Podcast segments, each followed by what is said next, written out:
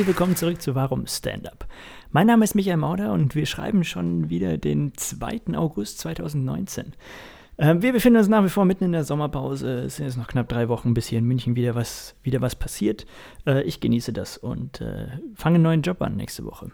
Wir zehren nach wie vor von den äh, Gesprächen, die ich in Köln geführt habe, Ende Juni. Mein heutiger Gast ist niemand Geringeres als Serkan Artestein. Der äh, junge Mann ist äh, ziemlich genau gleich lang äh, unterwegs wie ich. Wir haben uns äh, in Karlsruhe kennengelernt bei ähnlich heißen Bedingungen wie die, bei denen das Gespräch entstanden ist. Und äh, wir haben ein sehr, sehr schönes und gemütliches Gespräch geführt. Es ging so ein bisschen darum, ob man mit, seine, mit seiner Comedy auch was äh, inhaltlich vermitteln möchte oder einfach nur, wie Basti Ulrich hier so schön formuliert hatte damals, Motherfuckers Wanna Laugh oder ob es nur darum geht. Ähm, darüber haben wir ein bisschen gesprochen.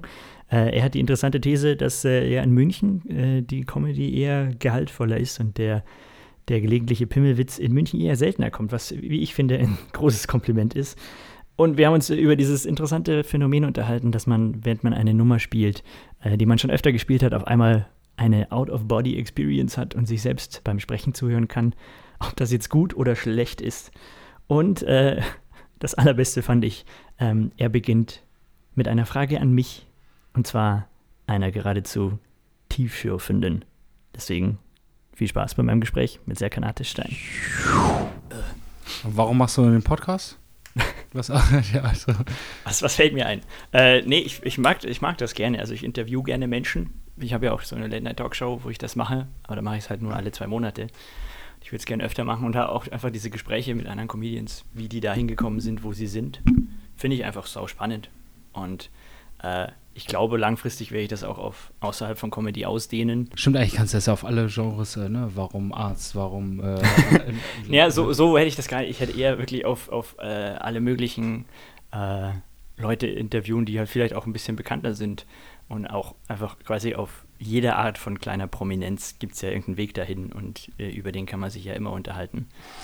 Und die Intention dahinter ist dann einfach irgendwie dann empirisch zu selektieren oder irgendwie herauszufinden auch, äh, gibt es irgendwie so eine, ein bestimmtes Muster an ähm, Motivatoren oder äh, einfach wirklich nur ins Blaue und mal gucken und äh, die äh, Muster ergeben sich dann im Nachhinein einfach, wenn man es Ja, also schon äh, eher, eher letzteres. Also da ist jetzt kein, kein wirklich akademischer Hintergrund dabei, dass ich jetzt da eine, eine Arbeit drüber schreibe, äh, sondern ich möchte einfach mal, einfach mal mit Menschen mich mit Menschen unterhalten, mit denen sprechen. Und äh, ich bin sehr froh, dass ich mich entschieden habe, das hier zu machen, weil meine letzten beiden Wirtshaustermine ausgefallen sind. Wegen Und heute, heute wahrscheinlich auch wieder. Aber Lukas hat mich eingeladen, heute im, im A-Theater zu spielen. Was aber heißt, dass ich jetzt quasi, wenn die Show im A-Theater schon läuft, gehe ich hier los zum Wirtshaus. Um neun stelle ich dann fest, dass sie wahrscheinlich nicht stattfinden wird. Schaue dann, dass ich so schnell wie möglich nach Ehrenfeld komme um dann da meine sieben Minuten zu spielen. Für mich als unspontansten Menschen der Welt wird das ein spannender Abend heute. Das ist doch auch nicht schlecht. Living the Dream, ne? Ja, aber echt. Aber unspontan zu sein und dann Comedy zu machen, ist eigentlich auch schon fast eine Herausforderung, oder? Also. Ja. Ähm, na gut, sobald ich auf der Bühne stehe, glaube ich, bin ich spontaner. Aber was so Organisationen angeht, und das ist auch was, wo ich mit Lukas drüber gesprochen habe, von wegen. Äh, dieses Talent, dass man dann in so einem längeren Set entscheidet, okay, die nächste Story wird wahrscheinlich nicht so gut funktionieren wie eine andere, die ich jetzt aber eigentlich nicht vorhatte zu spielen und sich dann zu entscheiden, die doch zu machen, ist eins, das ich mir noch nicht angeeignet habe. Ist das was, was du kannst? Ah, auf jeden Fall. Also, was heißt, was ich kann? Ich habe von vornherein meine Sets immer so gemacht, dass ich äh, relativ spontan immer entscheiden kann, äh, nach einem Bit zum Beispiel das Thema zu wechseln. Mhm. Also das Obst, die Obstsache, die von mir eigentlich relativ, die eigentlich in einem Sport äh, Set ist, äh, ne, dass ich mich in einem Selbstoptimierungswahn befinde. Mhm. Äh, das nehme ich immer gerne, zweckentfremde ich immer gerne und schlägt das meiner Freundin dann in den Mund, wenn ich mein Vorstellungsset mache, um dann daraus den Callback zu generieren, obwohl er überhaupt gar nicht zu dem Set äh, mhm. Äh, ähm, passt, wenn ich dann am Ende für sie strippe. So, und mittlerweile spiele ich es lieber eigentlich in dem Set, als in dem ursprünglich angedachten Set. Und das ist auch aus so einer Situation heraus geworden, mhm. wo ich gemerkt habe, irgendwie brauche ich jetzt was Absurdes. Und, äh, Aber du hast es auf der Bühne gemerkt, nicht irgendwie in der Vorbereitung. Nee, genau, ich habe es auf der Bühne ich so gemerkt, so dass so dieses äh, typische, was so gut aufgeschrieben ist und das Handwerk und so, ne, du brauchst jetzt irgendwie was so was absurdes und das mhm. was am nächsten Helge Schneider bei mir nahe kommt, ist halt Obst. okay. Das finde ich gut. Du bist, stehst auf der Bühne und denkst, was ist das Helge Schneider-Restkiste, was ich jetzt machen könnte? Das ist auch, dann hast du es geschafft, ne? wenn man deinen Namen als äh, Adjektiv benutzt. Ja, das stimmt, das ist schön. Und dann auch mit dieser französischen Art, ne? Mhm. Resk, Helge, Helge Schneiderich. Äh, du bist jetzt extra äh, von der Arbeit aus Düsseldorf ja. hierher gekommen, um danach gleich wieder nach Düsseldorf.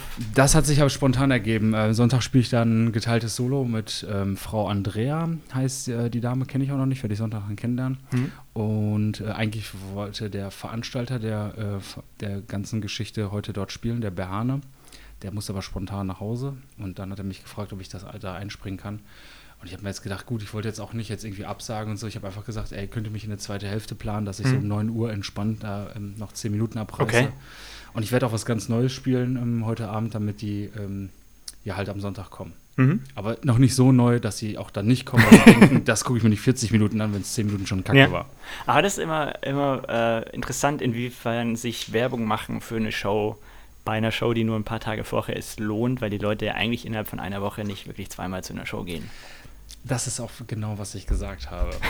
Na, ich habe gesagt, also A, die Hitze, die Zeit, ne? ich glaube nicht, dass jemand sagt, oh, bei den vier Linden, das ist ja noch Outdoor, ne? Ah, schön. Mhm. Dass du sagst, okay, ich ziehe mir das zweimal rein, weil beim ersten Mal war es schon richtig schwierig zuzuhören bei der Hitze.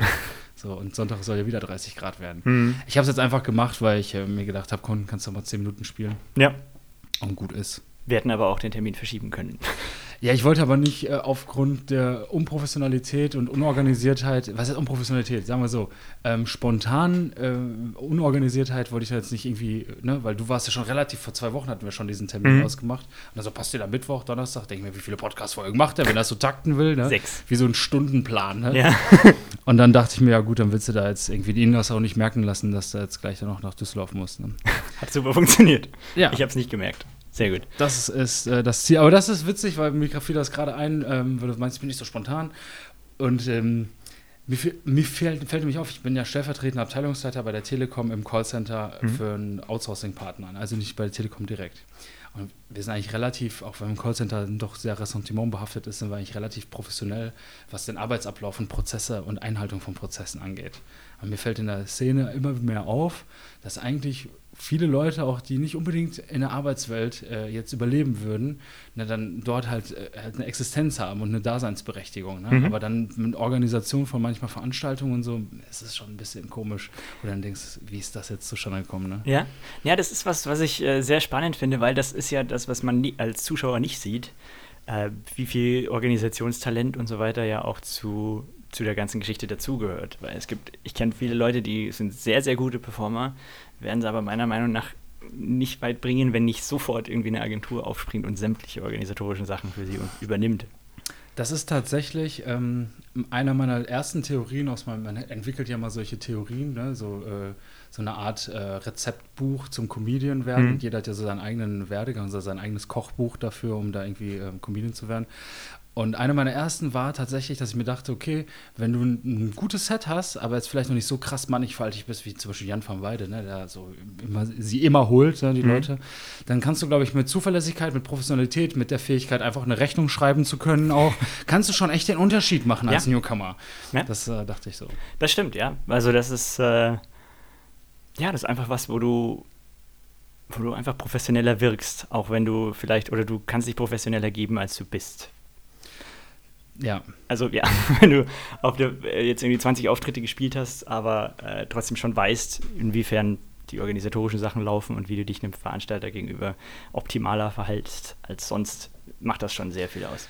Das ist auch schwierig einzuschätzen, weil ähm, wenn man bei Nightwatch das erste Mal ist, dann wird die ganze Sache schon ziemlich entsext weil man erstmal merkt, dass es wirklich eine Maschinerie ist. Mhm, ne? Eine, die neue Talente brauchen, die jetzt auch durch den Erhalt des Comedy-Preises auch liefern müssen und eine bestimmte Qualität auch liefern müssen und dadurch sich vielleicht nicht mehr trauen, neue Wege zu gehen und relativ festgefahren sind mhm. in ihren Strukturen. Ne? Und dann denkst du halt so, dieses, du bist ja immer, Nightwatch ist für dich ja, es ist ja wie ein Traum, es ist ja wie ein Schlaraffenland. So, wenn ja. das Paradies kommt und dann sind da die gebratenen Tauben, ne? So, da lachen die schön, die Leute, und die haben, sind zu, äh, dir zugewandt. Und wenn du dann da bist beim Talent Award, dann denkst du dir, krass, weil die leben das natürlich nicht so. Die sind natürlich, das ist deren Arbeit, Mhm, die klar. Organisation. Ne, die, die gehen auch genauso damit um. Und dann ist es schon ein bisschen desillusionierend, Mhm. aber vielleicht ist es auch der ähm, wichtige oder der notwendige Realitätsgewinn auch oder Hinzugewinn, den man auch benötigt, um dann auch wirklich seine ja, seinen, ja, ja, seinen Plan nochmal zu verschärfen, um in die richtige Richtung zu gehen, wenn man wirklich tatsächlich davon leben möchte. Ja. Ja, das ist wohl wahr. Das ist wohl wahr. Aber ähm, das genaue Gegenteil war ja da, wo wir uns kennengelernt haben. Erinnerst du dich noch? Nein, das will ich so, so auch nicht gesagt haben. Aber äh, das war eine sehr interessante Veranstaltung. Weit, weit weg von unser beider zu Hause. In äh, Karlsruhe war das, oder? Ja, Das war Äh, auch das so war- warm wie heute, auch über 30 Grad. ja, stimmt. Ähm, Es war, glaube ich, irgendwie einer der der wärmsten Kauz oder so, ne? Oder, Apriltage war das nicht im Kauz oder eine Eule oder so? Wie, ne? Irgendwas mit Vogel, ja. Keller, äh, Irgendein Vogel war Mhm. es auf War jeden eigentlich Fall. ein echt schönes Theater, aber leider halt auch ziemlich leer. Das stimmt und ich weiß noch, damals, das war dann so eine Zeit, wo ich äh, einfach nur auftreten wollte, Bühnenzeit haben Mhm. wollte, also typisch Ochsentour, noch ein bisschen äh, edgy, äh, mehr edgy als heutzutage. Und dann bin ich ja für Hutgeld dahin, ne? Und ich weiß nicht, ich glaube, wir hatten 18 Euro jeder, ne? Irgendwie sowas, ja. Und die habe ich direkt an der Theke da versoffen und mir gedacht, drauf geschissen. Ja, wirklich. ja, das war auch was. Ich glaube, da hatte ich auch gerade das erste Mal in Köln gespielt und auf dem Rückweg quasi Karlsruhe mitgenommen. Und ja, aber das gehört dazu. Aber ich weiß noch, dass ich das, du hast, du hast sogar Schnurrbärte verteilt, glaube ich, oder? Ja, damals hat man noch sehr um die Lacher und die Gunst der, der, äh, der Ko- Kunden. Ja, du hast äh, vor allem dann irgendwann beschlossen, dass du mit Comedy nicht weiterkommst und hast dann angefangen, länger zu Beatboxen. Genau, das mache ich auch immer noch so. Mhm. Das ist so mein Ding. Nein, Spaß beiseite. Es war tatsächlich lange so mein Ding, dass wirklich, das war auch, stand auch in meinem Pressetext mal, in meinem allerersten. Mhm. Wenn er nicht mehr weiter weiß, fängt er an zu Beatboxen.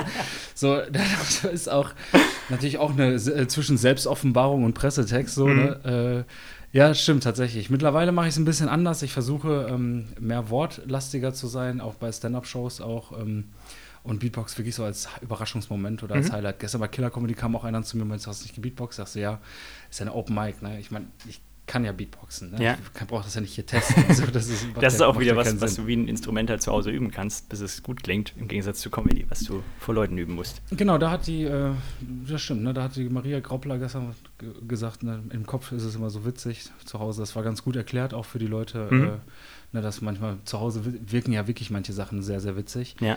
Ähm, alleine aber der Unterschied zwischen abends geschrieben und morgens durchgelesen ist ja manchmal schon sehr erschütternd. Ne? Da will man sich am liebsten wieder hinlegen. Ja.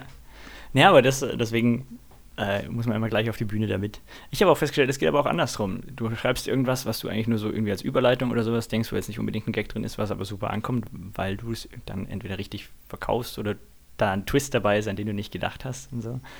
Ich finde, das, das ist ja auch das Faszinierende an, an, an Stand-up, dass es einfach auch, dass du da vor die Leute gehen musst und dass du versagen musst, ums um's hinzubekommen. Wie lief das gestern für dich im Libranz? Äh, äh, sehr gut, ähm, muss ich Du sagen. warst der Erste gleich, oder? Genau, ich war direkt der Erste. Ähm, es hat richtig Spaß gemacht, weil ich habe es mittlerweile geschafft. Äh, tatsächlich muss ich sagen, da haben auch die Opener, äh, die ich spielen durfte bei Tané, Hm? äh, haben mich so ein bisschen geformt, äh, dahingehend, dass ich mich selber, dass ich mehr bei mir bin. Ne, egal welche Situation, egal in, äh, vor wie vielen Leuten oder wer halt vor mir sitzt oder so, ähm, dass ich einfach mein Ding durchziehe. Meine Pausen bleiben immer gleich wie bei einem guten po Pokerspieler, ne, egal Mhm. welches Blatt der hat. Ne, ähm, die Zeit, bis er zieht, ist immer dieselbe. Ähm, und da muss ich sagen, wenn man eine gewisse sympathische Bühnenautorität dann auch ausstrahlt, dann sind die Leute auch bei dir. Mhm. Ähm, ganz am Anfang, Newcomer haben eher das Problem, nicht, also New Newcomer, diese wirklich alt, ne, 10, 20, 30 Auftritte, Ja. ne, nicht, dass sie gar nicht mal so schlechtes Material haben. Ne? Teilweise spiele ich manche Gags immer noch aus den ersten 30 Mhm, Auf. Auftritten, ne, weil die einfach, ne, sind ja auch sehr ehrlich und gut überlegt auch und so. Mhm. Ne? Nur aber, was man an Performance und an Delivery gelernt hat, wie man das rüberbringen kann und wenn man sich so, so bei sich ist, dann kann man aus demselben Gag einen ganz anderen Lacher noch erzeugen. Mhm. Das ist sehr interessant. Das stimmt, ja. Ja, und vor allem ist es das, das was, äh, was mich auch immer fasziniert, dieses, dieses Kompaktieren, dass du, was so irgendwie in, in meiner ersten Nummer, klar, das gleich sechs Minuten gedauert, sind jetzt zwei. Einfach weil so jeder unnötige Halbsatz und jeder unnötige Gag sind raus. Und jetzt sitzt halt jeder, jeder Satz, weil das auch die, meine Island-Nummer kennst du vielleicht, Ja. die ich halt auch wirklich über 100 Mal gespielt habe. Und dann sitzt die halt mal. Aber das ist halt auch so eine Nummer, wo du schnell mal irgendwie ins, ins Träumen gerätst, während du die spielst. Kennst du das? das Wenn man beim Erzählen sich selbst zuhört, mhm. ja, das kenne ich sehr gut. Das ist so ein bisschen schwierig. Ich sage immer, äh, wenn man plötzlich auf der Bühne in der Situation und genau am Zuschauer ist und sich vorstellt, was er denkt, dann hat man eigentlich so mit der Nummer ein bisschen verloren auf mhm. der Bühne. Ja, das ist, das ist ungesund. Einerseits ist es cool, wenn man das so gut drauf hat, dass man eben nicht mehr, sich nicht mehr auf den Text konzentrieren muss. Aber da geht halt wahrscheinlich auch ein bisschen was verloren. Das kann ich auf jeden Fall nur bestätigen. Daher ist die, das Wirtshaus, dieses Sommer-Special, das ist wirklich auch eine tolle Übung, mhm. um da auch das zu lernen, bei sich da zu bleiben. Ähm, ich weiß noch, beim ersten Mal war ich unglaublich aufgeregt da, weil das ist ja wirklich, ist ja keine Distanz, ist ja eine Gruppe, ist ja wie ein, wie ein mhm. Stuhlkreis und nur ja. einer redet aber 40 Minuten. ähm, da habe ich viel gelernt auch. Ja, auf jeden Fall. mitgenommen. Also das äh, ist auch was. Also einmal hatte ich es komplett voll, da waren es über 50 Leute, dann hast du es wie, wie so ein Theater. Aber wenn du halt dann zehn Leute da hast, dann, wie du sagst, ist es ein Stuhlkreis, wo du das Mikrofon hast. Ja. ja. ja. Ähm, wie lange hattest du schon Comedy gemacht, als du das erste Mal die 40 Minuten im Wirtshaus gemacht hast? Boah, das ist eine gute Frage, ey. Wann habe ich denn das erste Mal 40 Minuten gespielt? Das müsste letztes Jahr gewesen sein. Und wann hast du angefangen? 2016. Am 8.4. Ja, da habe ich schon anderthalb Jahre gemacht. Mhm. Ich hatte allerdings am 2016 hatte ich nicht so viele Auftritte, äh, insgesamt sechs Stück. Mhm. Hatte ich. Ähm, Hintergrund war, äh, ich hatte gar kein Social Media. Ich hatte auch kein Smartphone. Ah, okay. Weil ich ein bisschen so da einfach ja, mhm. hinterm Mond gelebt habe. Ist ja auch gut so. Also es, in München gibt es immer noch Comedians, die kein Smartphone haben, die dann von ihrer Freundin die Facebook-Seite betreuen lassen. Das ist halt sehr witzig. Auf jeden Fall.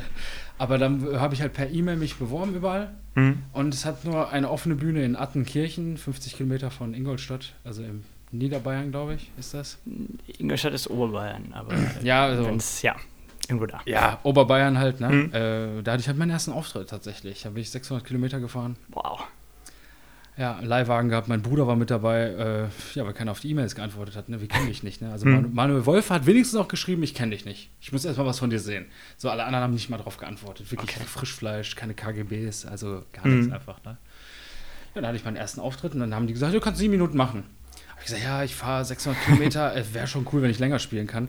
Das ist auch, auch für Hirn verbrannt. Ich habe ja noch nie von Leuten äh, gestanden und ich habe wirklich 20 Minuten gespielt. Oh, wow. Ähm, also ich habe super viel Material generiert. Ne? Ich habe ein halbes Jahr vorher angefangen, Gags zu schreiben. Okay. Ne, im, äh, im, im, Zug war das, das weiß ich noch, und über die Deutsche Bahn.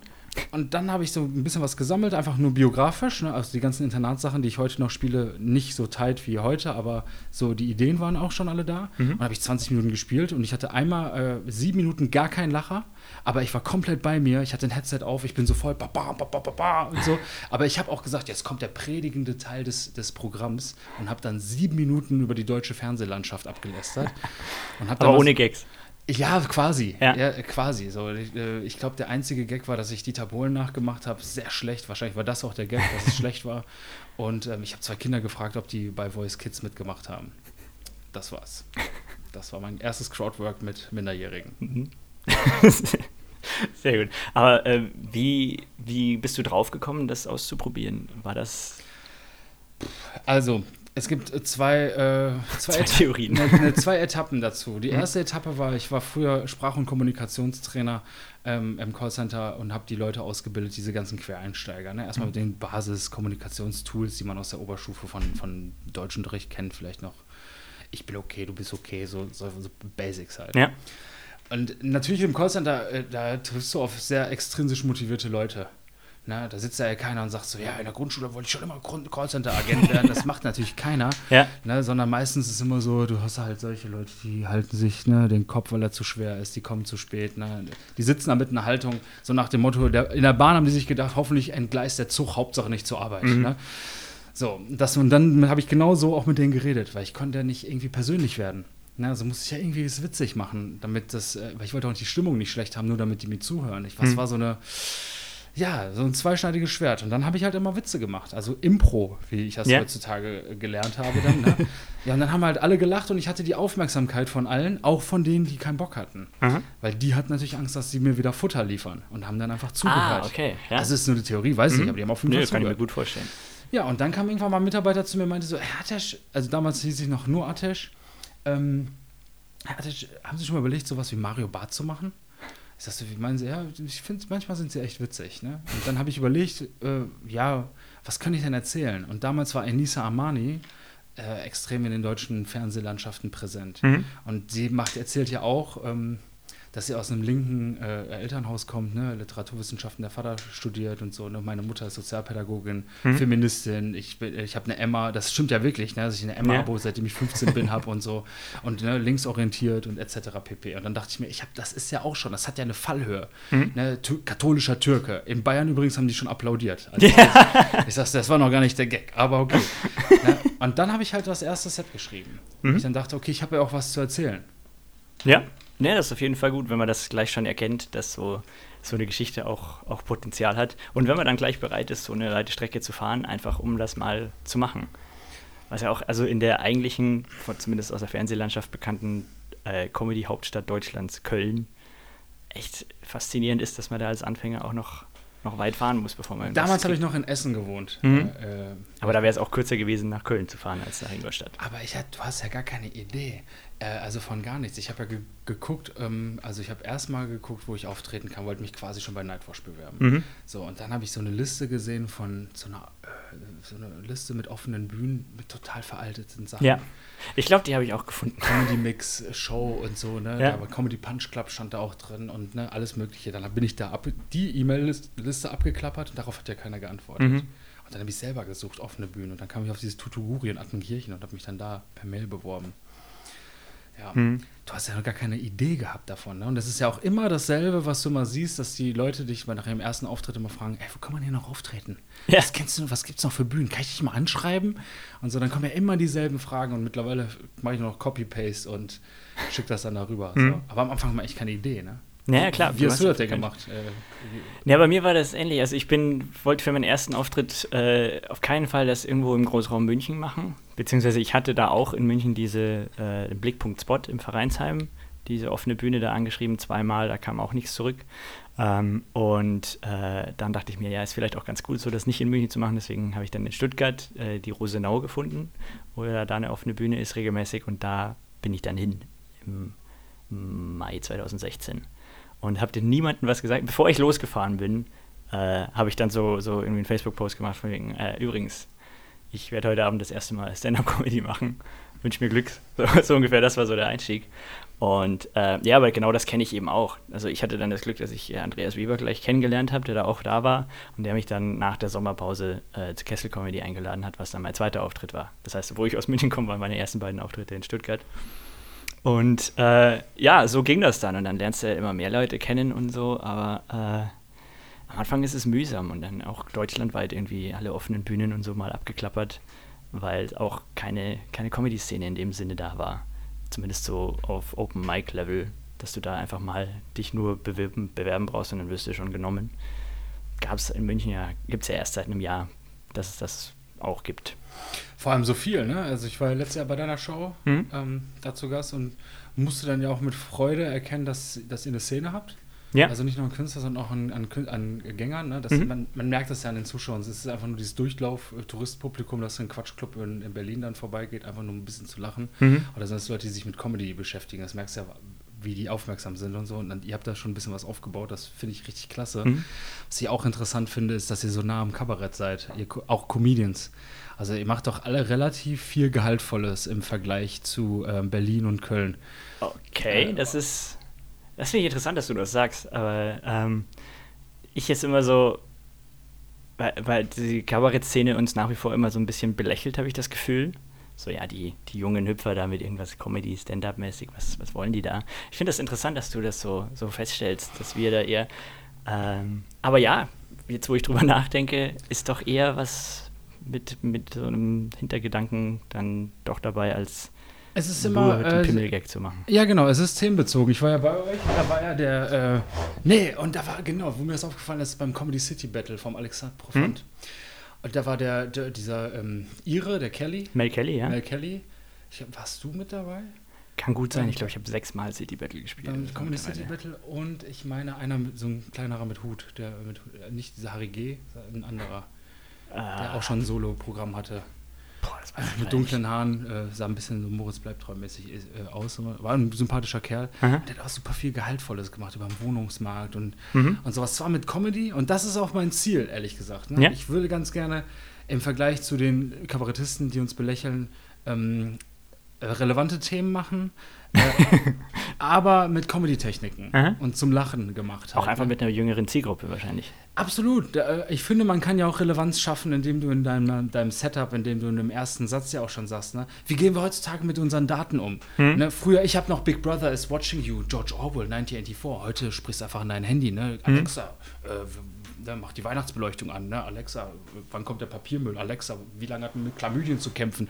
So, ne, ich, das finde ich viel besser, als dann ständig in diesem Gedanken der Kritik zu bleiben, weil der ist ja eigentlich offensichtlich und den sollte man eigentlich durch die Gags offensichtlich machen und nicht durch das, was du dazu erzählst. Mhm. Das ist meine Kritik auch immer an, an Kabarettisten, deswegen finde ich so wenig richtig gut. Ja. Du meinst, dass die zu frontal auf das Thema zugehen? Ja, da, im Grunde genommen, äh, ich fühle mich dann immer so, als würde ich Zeitung lesen. Mhm. Na, nur mit äh, Zeitungen zwischen, zwischen. Mit einem Kommentar dazu. Genau. Ja. Richtig, und das ist mir zu wenig. Mhm. Ne? Ich, ne, weil dieses Weitdenken und dieses zu Ende denken, ne, was jetzt zum Beispiel auch Volker Pispers, ne, Hagen Greta und Serdar Somunjo wirklich als für mich einzigen äh, richtig gute Kabarettisten ähm, gemacht hat, äh, weit entfernt sind. Ja. ja. Ja, das ist eben äh, das, also was, was ich so ein bisschen als Ansatz für mich nehme, ist, ich möchte, dass die Leute, äh, wenn sie mich sehen und mir zuhören, dass sie drüber lachen und wenn sie nach Hause fahren, über ein Thema nachdenken, über das sie noch nie zuvor nachgedacht haben.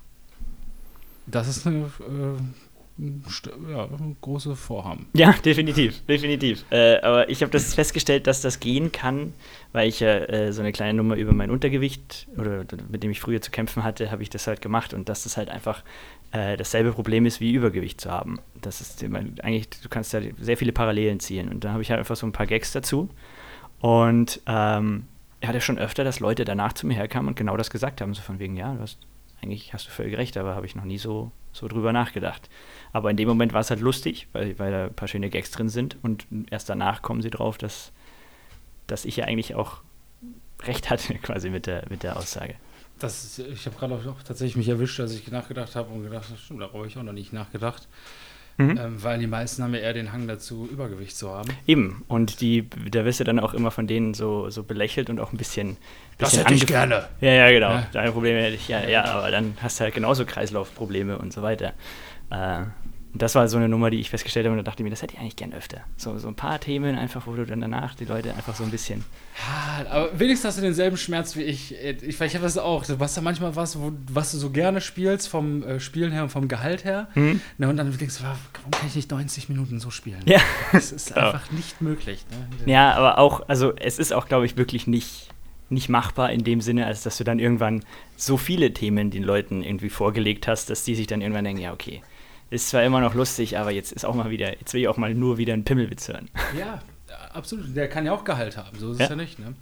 Finde ich, also äh, ich finde, das macht, macht die Serie Jerk so gut. Die ist eigentlich so richtig äh, am, am, äh, an der Grenze zum Charme und ethisch, äh, äh, ethisch verwerflich, mhm. aber trotzdem immer noch korrekt. Und eigentlich weist sie dir, dir deine eigene Charme. Sie hält dir den ne? Spiegel vor. Genau, ja. ne, weil du dich immer fragst, geht das noch? Es geht das nicht? Ähm, die sind aber nicht wirklich so, oder? Ja, hoffe ich. Mhm. Eigentlich sagt das immer nur was über dich, nicht über die. Ja. So, das das finde ich richtig klasse. Ähm, ich glaube aber auch, dass sich das abnutzt, wie du schon sagst, weil irgendwann gibt es ja auch eine gewisse Vorhersehbarkeit. Mhm. Irgendwann denken, überlegen sie sich, auf was für heftige Themen kommen jetzt gleich noch. Ja. ja.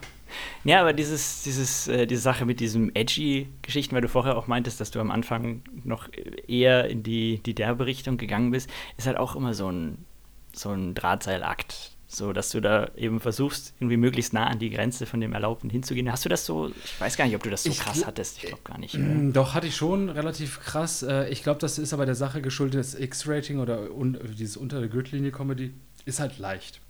Am mhm. Anfang suchst du ja, ich suchst ja den Lacher. Ja. Und das, was die Leute zum Lachen bringt. Mhm. Ja. Und du überlegst ja gar nicht, was willst du sagen. Ja, du, weißt ja. du weißt ja noch gar nicht, was deine Stimme ist. Also ich weiß es wahrscheinlich auch jetzt noch gar nicht mhm. so richtig. Das bei mir auch so, ja. Na, und äh, äh, dann guckst du einfach nur, was geht und Witze an der Schamgrenze haben auch in der Schule schon fantastisch funktioniert. Mhm. Wenn du sagst, so eine fiktiv und oh ja, fiktiv und so, ne? Und dann ging das ja auch. Ne? Mhm. Das, deswegen, dann kriegst du ja den Lacher und dann denkst du, du bist gut, aber eigentlich merkst du dann, wenn du das erste Mal vor einem mittelalten Publikum auftrittst oder vor einem äh, Düsseldorfer Publikum zum Beispiel, die, die äh, wollen keine Pimmelwitze. Ne? Ist das so, sorry, aber ja. ist es so unterschiedlich wie das Kölner Publikum tatsächlich? Ja. Okay. Ja, würde ich, würd ich auf jeden Fall unterschreiben. Es gibt äh, Ecken in Düsseldorf, die wirklich sehr, äh, also Nachbarschaft, ne? Mhm. Klasse, also ja. ne? das ist aber Comedy-Publikum tatsächlich. Mhm. Aber wenn du so ein bisschen, also